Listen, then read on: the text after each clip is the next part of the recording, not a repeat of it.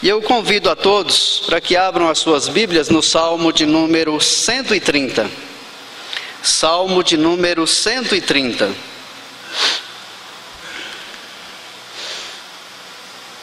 Hoje pela manhã nós estudamos o Salmo 133. Hoje, agora à noite, nós vamos estudar o, o Salmo de número 130.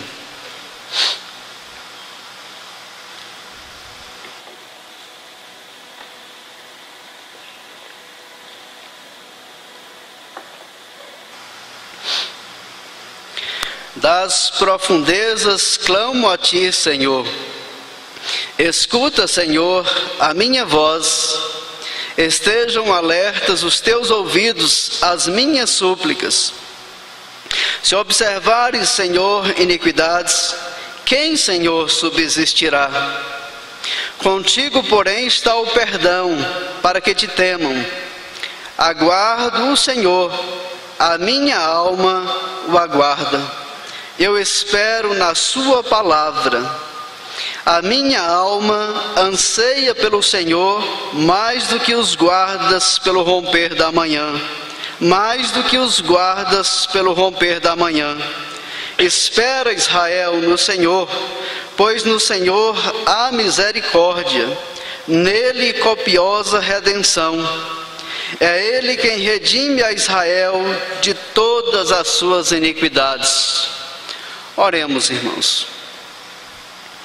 Senhor nosso Deus, nós nos alegramos, Pai, em Sua presença.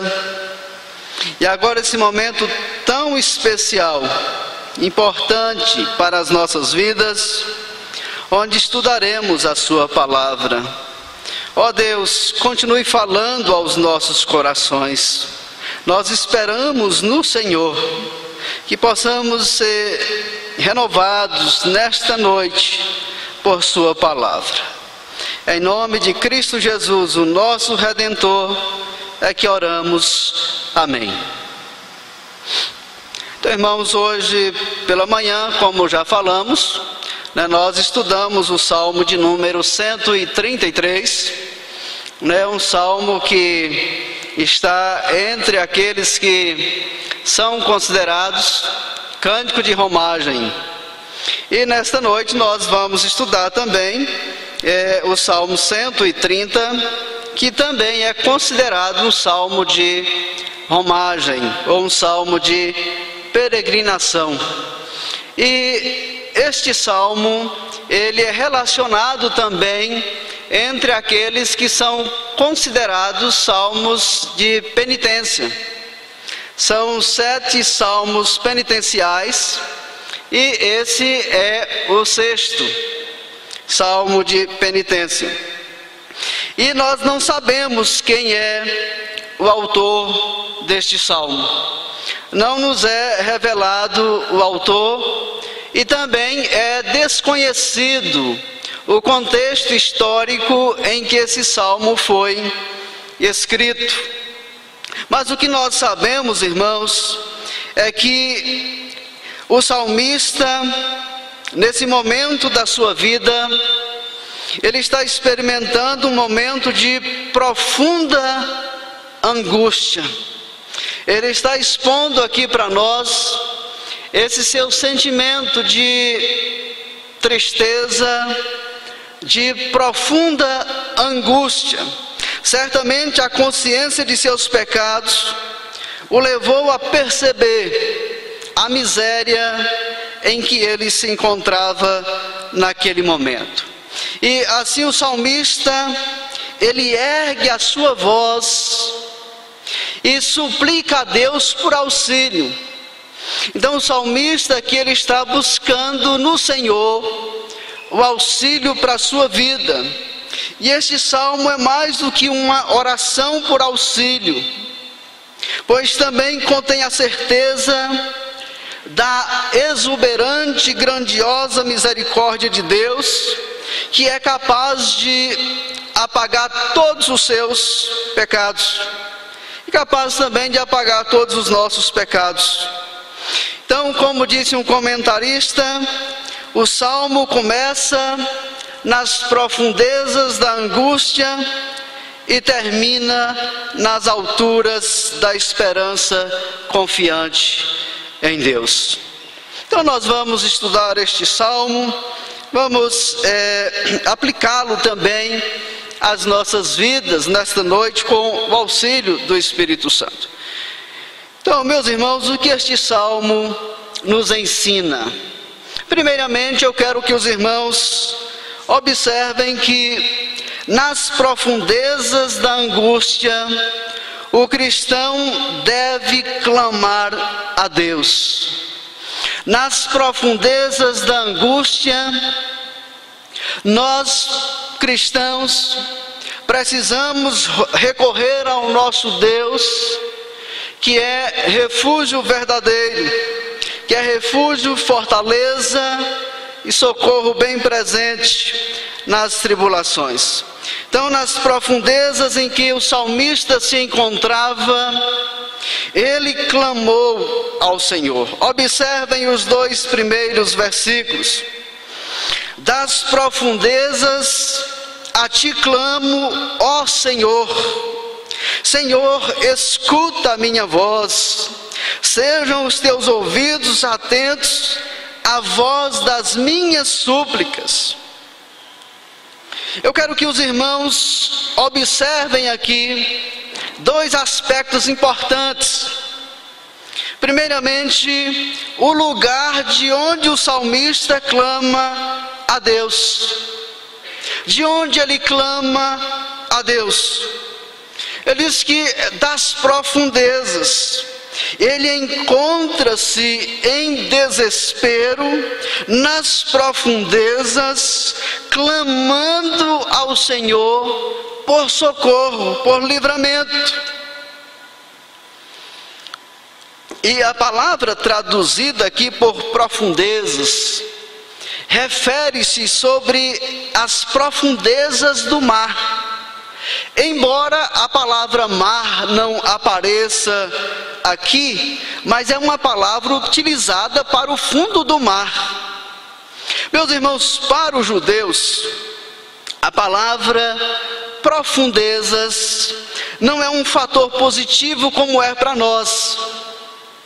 Geralmente nós falamos é, pensamentos profundos, sentimentos profundos, ocupar-se a fundo, mas o judeu ele nunca usaria esse tipo de expressão é, com um fator positivo como nós usamos.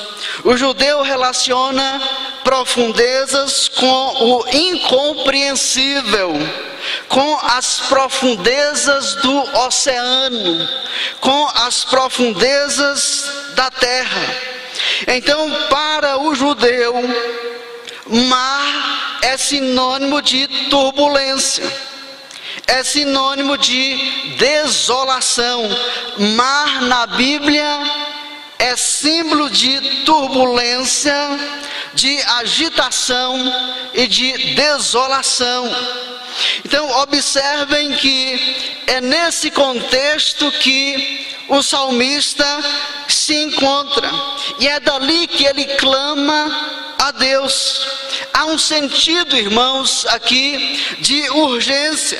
O salmista não pode esperar por muito tempo, ele precisa urgentemente ser resgatado dali, ser tirado daquela, daquela condição, do fundo do poço. Ele não pode permanecer ali, naquele local, por muito tempo há um sentido de urgência. E outra questão que eu quero que os irmãos observem é a palavra clamar. Das profundezas clamo a ti, ó Senhor. A palavra que o salmista usa aqui é mais do que um simples clamor, é um verdadeiro grito por socorro. A urgência de sua situação fica bastante clara com a repetição dos seus pedidos. Olha o versículo 2. Ele diz: A ti clamo, escuta a minha voz, os teus ouvidos atentos e minhas súplicas. Então ele grita por socorro. Meus irmãos, ao olharmos para esta passagem, nós podemos observar que nem sempre as coisas acontecem em nossa vida da forma como nós planejamos. Há momentos em que vivemos profundezas angustiantes, experimentamos profundas tribulações, profundos conflitos, profundas frustrações, profundas desilusões e tristezas. E muitas vezes, Deus, na Sua soberania, nos coloca nas profundezas para percebermos que nós somos fracos e que a segurança de que nós necessitamos não pode ser encontrada nas coisas que este mundo oferece. Quando estamos nas profundezas, geralmente tudo que nos parecia ser seguro desaparece e ficamos sozinhos, ficamos sem chão e não sabemos a quem clamar. Mas aqui o salmista nos ensina que devemos olhar tão somente para um que é Deus e clamar por socorro. Não podemos esquecer, irmãos, que temos um Deus todo-poderoso a quem podemos clamar, a quem podemos gritar por socorro. Então, das profundezas e tribulações em que o salmista se encontrava, ele obteve confiança para se achegar a Deus e clamar por socorro. Ele busca tão somente o Senhor. Em que profundezas você se encontra? Olha, não importa as profundezas em que você se encontra, é necessário clamar a Deus. Irmãos, às vezes é preciso chorar diante do Senhor. Ore a Deus até que seja ouvido. Ore a Deus até que Ele responda a sua oração. Clame, busque ao Senhor com toda a intensidade do seu coração. Não esmoreça diante das dificuldades, das lutas, das profundezas em que você se encontra. Isso me faz lembrar de um fato narrado nas Escrituras, em Marcos capítulo 10, de um homem que era cego. O seu nome era Bartimeu. Aquele homem costumava ficar ali nas ruas, pedindo esmola, esperando que alguém passasse por ali e o ajudasse. De repente, aquele homem ficou sabendo que Jesus estava passando por ali. E ele, ouvindo toda aquela movimentação, ele perguntou: Quem está passando? O que está acontecendo? E alguém disse: É Jesus o Nazareno. Jesus está passando por aqui. Então diz a Bíblia que aquele homem começou a gritar: Jesus, filho de Davi, tem misericórdia de mim. Jesus, filho de Davi, tem compaixão de mim. E diz que aquilo começou a incomodar a multidão. E as pessoas disseram: pare de gritar, não incomodes o mestre. E diz a Bíblia que aquele homem passou a gritar com maior intensidade e dizia: Jesus, filho de Davi, tem misericórdia de mim.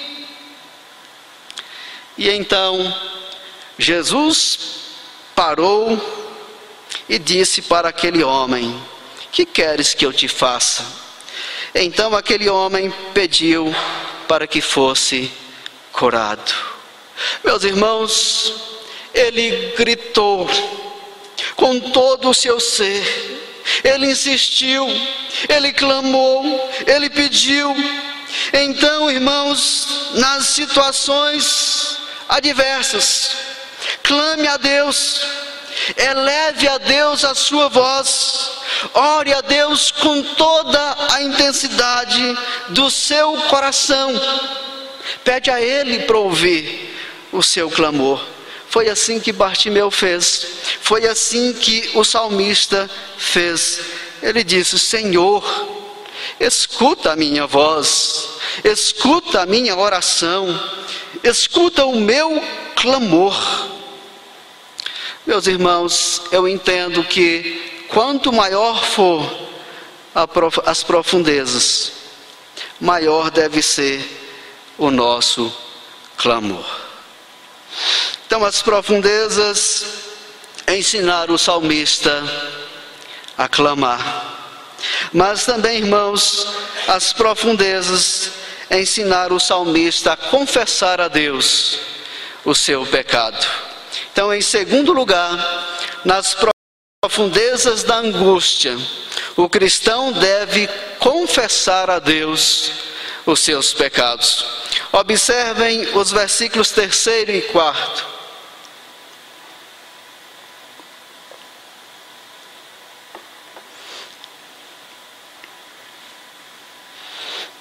Se observares, Senhor, iniquidades, quem, Senhor, subsistirá?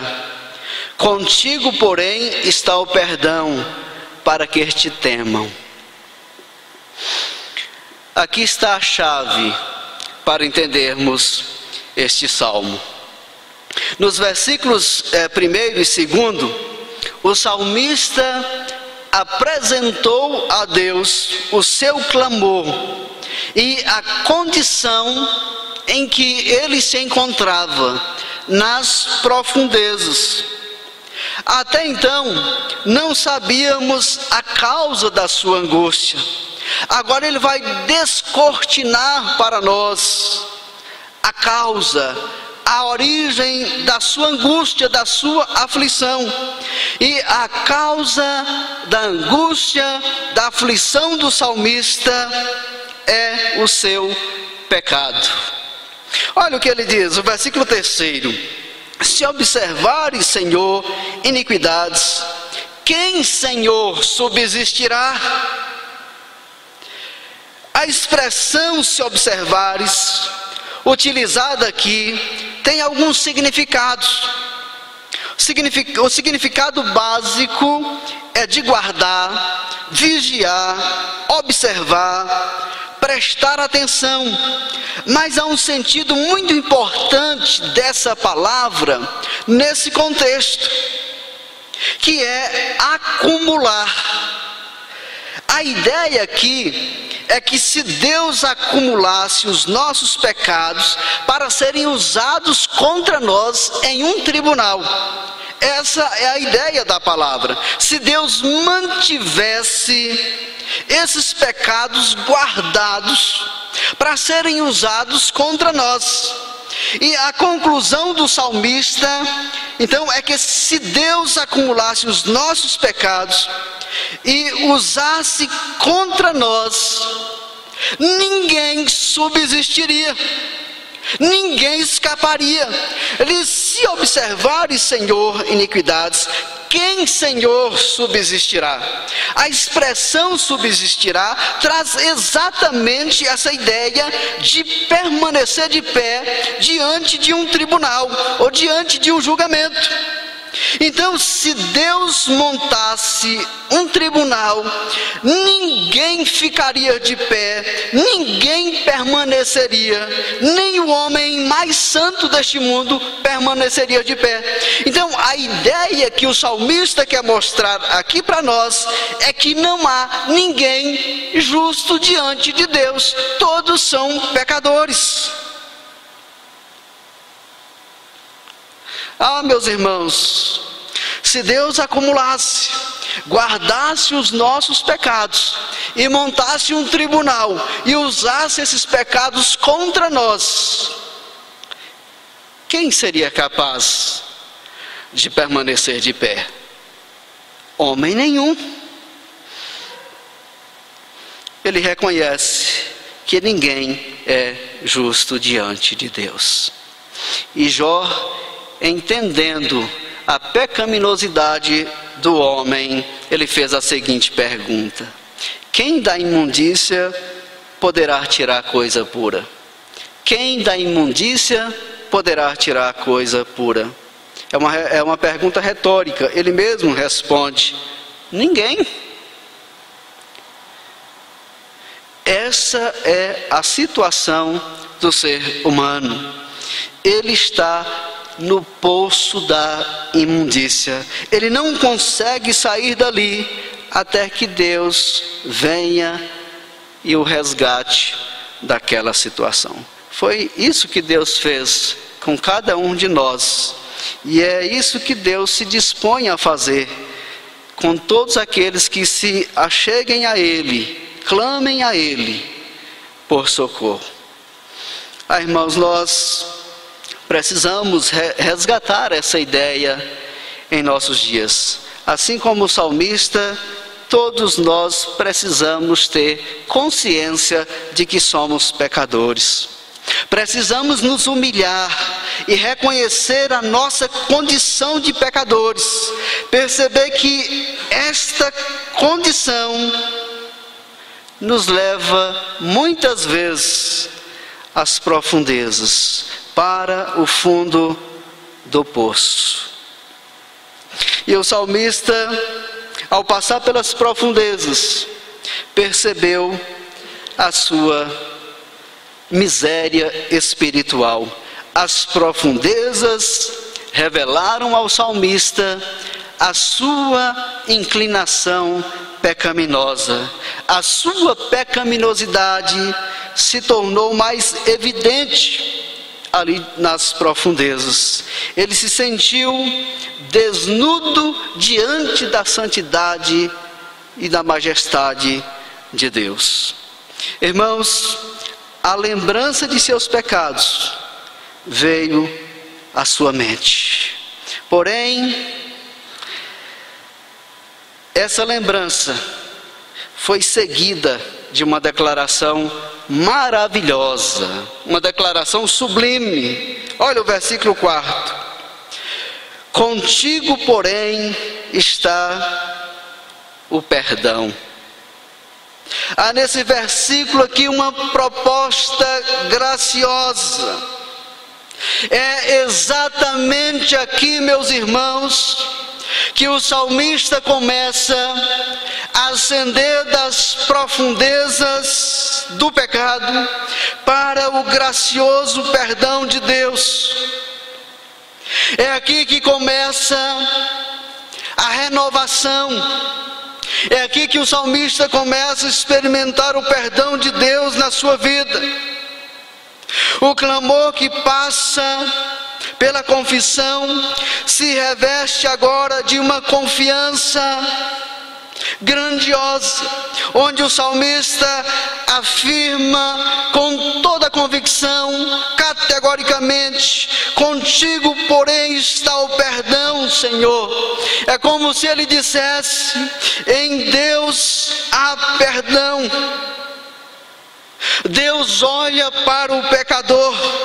Meus irmãos, tenha a certeza de que pecado confessado é pecado perdoado. Deus é um Deus gracioso, Deus é um Deus perdoador. Então, nas profundezas, o salmista entendeu que precisava clamar, que precisava confessar a Deus os seus pecados.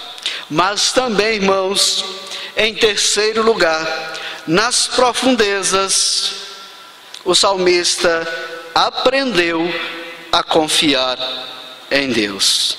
As profundezas podem nos ensinar a olhar tão somente para Deus. Momentos de profundezas e angústias são também momentos de aprendizados. Ao passarmos por situações difíceis, é importante lembrarmos que Deus quer sempre nos ensinar algo. E é nesse momento de profundeza, de angústias, o salmista aprendeu também a confiar em Deus. Olhem para os versículos 5 a 8. O salmista declara: Guardo o Senhor, a minha alma o aguarda. Eu espero na Sua palavra. A minha alma anseia pelo Senhor, mais do que os guardas pelo romper da manhã, mais do que os guardas pelo romper da manhã. Espera Israel no Senhor, pois no Senhor há misericórdia, nele copiosa redenção. É Ele quem redime Israel de todas as suas iniquidades. Nos quatro primeiros versículos, o salmista se dirige a Deus, confessando o seu pecado. Agora, do versículo 5 ao oitavo, com o uso da terceira pessoa, o salmista se dirige ao povo de Israel. Observe o versículo 5: Aguardo no Senhor, a minha alma o aguarda, eu espero na Sua palavra. Essa palavra aguardar, ela é intensiva. A versão NVI traduziu assim essa, essa expressão: Espero no Senhor com todo o meu ser. O salmista, agora ele espera intensamente em Deus, ele espera confiantemente pelo Senhor. É uma esperança confiante. Ele não desiste de confiar no Senhor, de buscar ao Senhor, espera no Senhor, aguarda no Senhor, confia no Senhor, no momento certo, Ele vai trazer o livramento. O salmista só vê um recurso para a sua vida, o Senhor. E ele acrescenta: eu espero na Sua palavra. Meus irmãos, a confiança do salmista em Deus pressupõe o conhecimento da palavra, pressupõe conhecimento de Deus, e ele espera em Deus porque conhece Deus, ele espera em Deus porque ele sabe quem é Deus a nossa esperança e confiança em Deus vai depender do quanto nós conhecemos a Deus.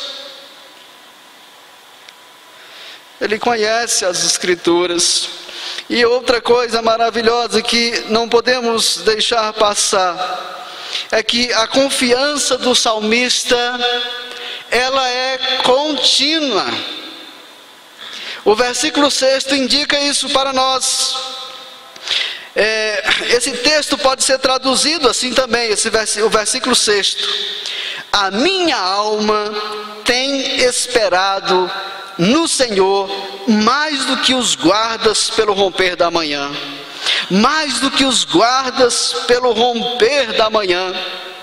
Meus irmãos, quando ele diz que a minha alma tem esperado, ele quer mostrar que não esperou apenas uma vez, mas é como se ele dissesse: Eu tenho esperado continuamente, constantemente pelo Senhor.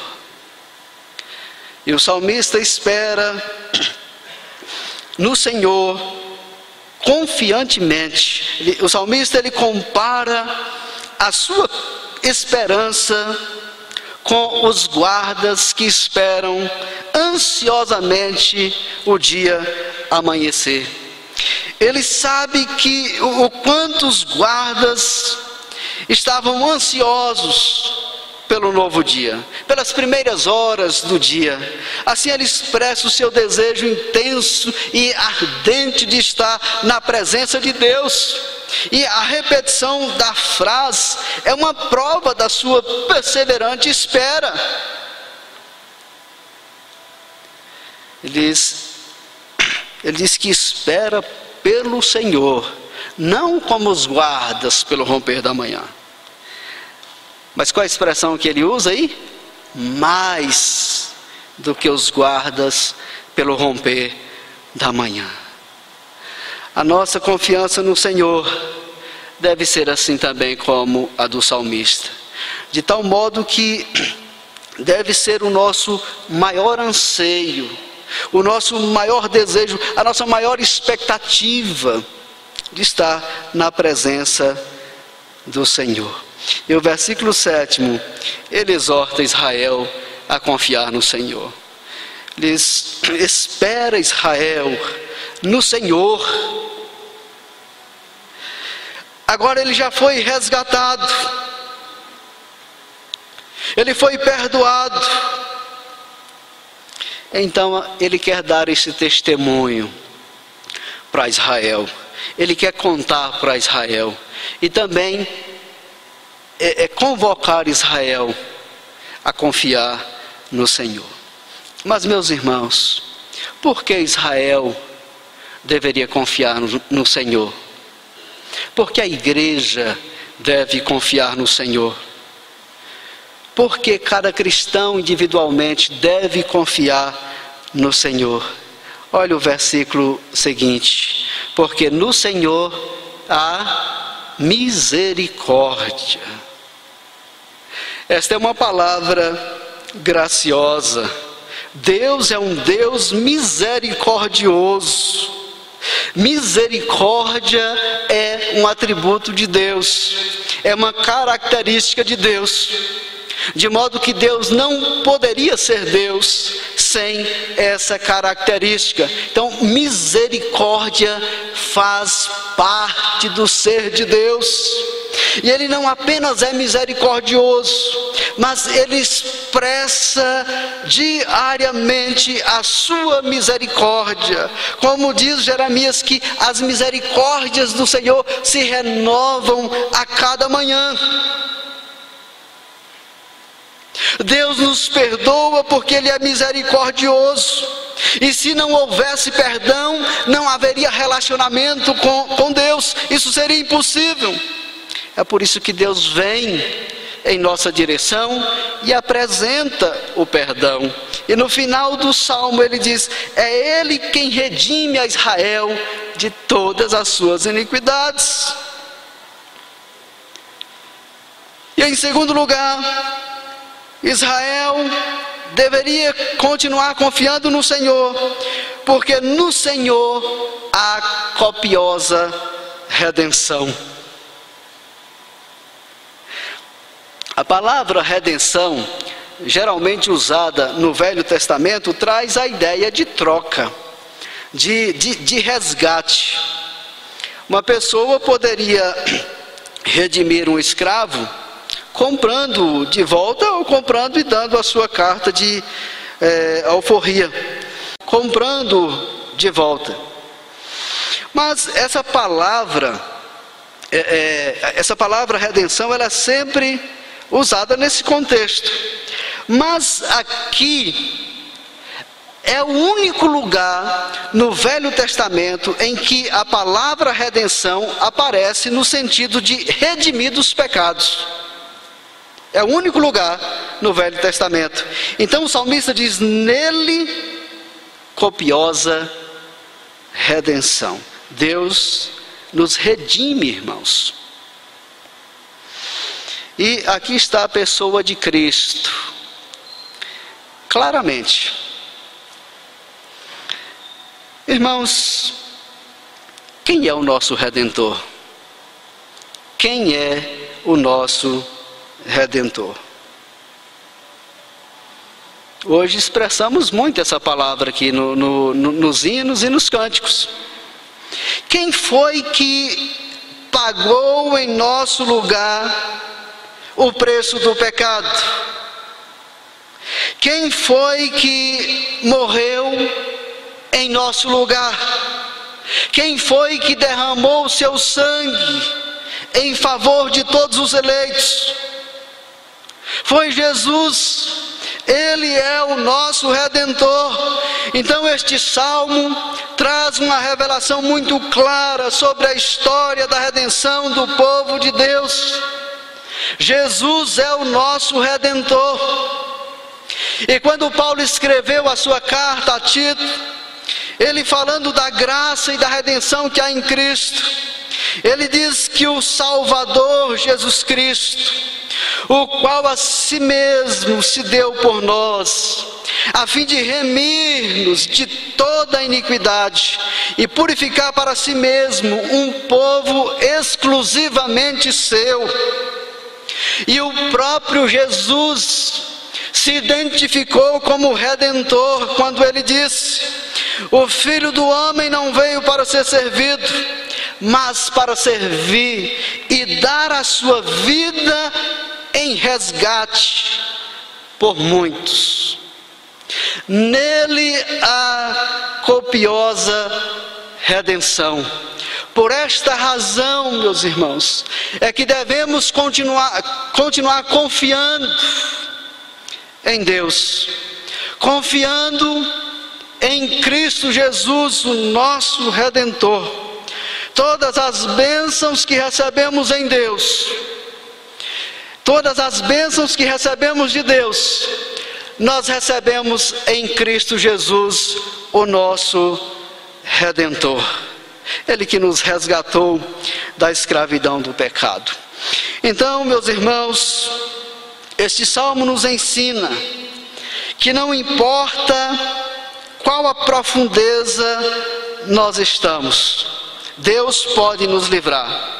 Se Ele pode nos resgatar do profundo abismo de pecado em que estávamos, Ele pode resgatar qualquer um de nós de onde estivermos. Esse é um salmo maravilhoso, um salmo sublime. É um salmo de um pecador arrependido que está necessitado da misericórdia de Deus. Então o salmista clamou, confessou e confiou no Senhor. Faça isso também. Confie no Senhor e Ele nos mostrará o caminho. Mesmo onde não pareça haver um caminho, o Senhor apontará o caminho. Então, irmãos, é necessário clamar, confessar e confiar em Deus. Que Ele nos ajude a confiar sempre